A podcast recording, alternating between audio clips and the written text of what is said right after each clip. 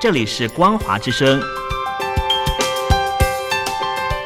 听众朋友，从现在开始，请您一起来关心最近发生的新闻事件。欢迎收听《光华随声听》。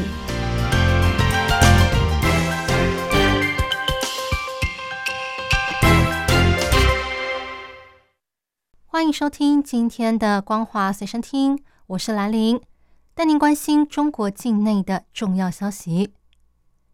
世界杯足球赛正在如火如荼的进行中。过去，中国拥有大批的足球迷，再加上看热闹的人，每届比赛总是会在中国境内掀起一股足球热。因此，今年也有许多人守在荧幕前看球。不过，受到严格的动态清零政策影响，中国的球迷不能够像外国球迷一样，在酒吧或是餐厅里。一边畅饮啤酒、大吃小龙虾，一边看球赛，感受刺激的比赛，只能够一个人关在家里看球，感觉格外的冷清。对于这一届的世足赛，中国球迷觉得最不能理解的就是从球员、看台上的观众，一直到场外的各国游客，居然没有一个人戴口罩，也没有人拿出手机扫码。这个现象在网络上引发了热烈的讨论。有网友问说：“全球这么多游客涌进卡达看球，难道球员就不怕被传染吗？地主国卡达不做外防输入吗？球迷回国之后，各国会不会外防输入、内防反弹呢？为什么三十二队没有像北京冬奥时候一样被闭环管理呢？”底下就有人回说。那是因为中国队没有出现呢。如果有中国队的话，敢不闭环，敢不扫码吗？还有人说，不妨看看世界杯结束之后，会不会为全球带来疫情大流行？如果有，就再度证明了我党的伪光正；如果没有，那就不多说了。虽然看出了这项矛盾，但大多数人却只能把疑问藏在心里。有一位北京民众说：“看球就别想这些了，大家都不糊涂，都知道是怎么一回事。”也有人说：“确实，很多人看世足赛的时候都会好奇，想说这些人难道都不怕被感染吗？但除非自己曾经被清零的铁拳砸中，否则大多数的中国民众都不会思考这其中的荒谬之处。”因为大家已经习惯了这种体制。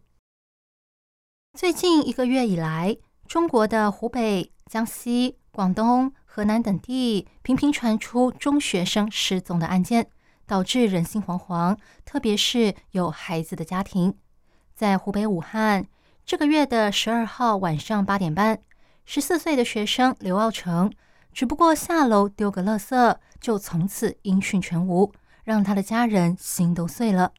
在这个月十四号，在江西省铅山县的致远中学，有一名十五岁的学生胡新宇，只不过是从校内的宿舍走到教学大楼参加晚自习，却在这短短一百公尺的距离里人间蒸发。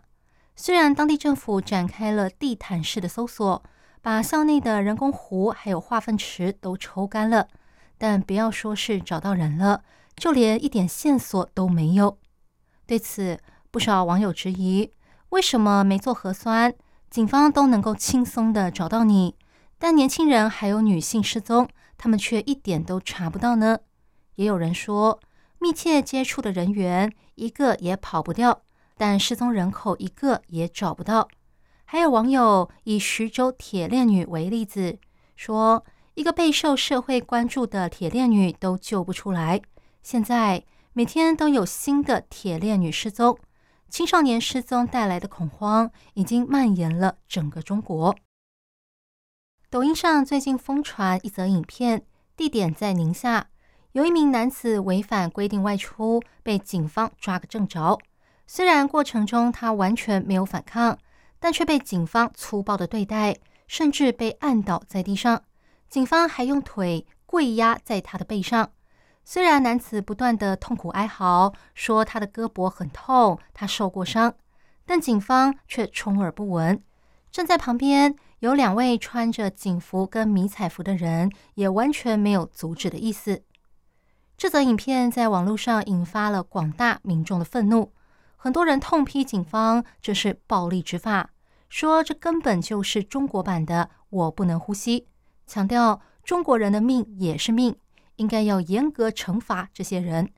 连中共《环球时报》的前总编辑胡锡进也发文呼吁官方出面说明。他说：“法律没有赋予警方如此虐待、羞辱民众的权利。”没多久。宁夏银川市兴庆区疫情防控工作指挥部发布了通报，说在影片里那个粗暴执法的男子是银川公安机关的民警，旁边两个人是民警和辅警。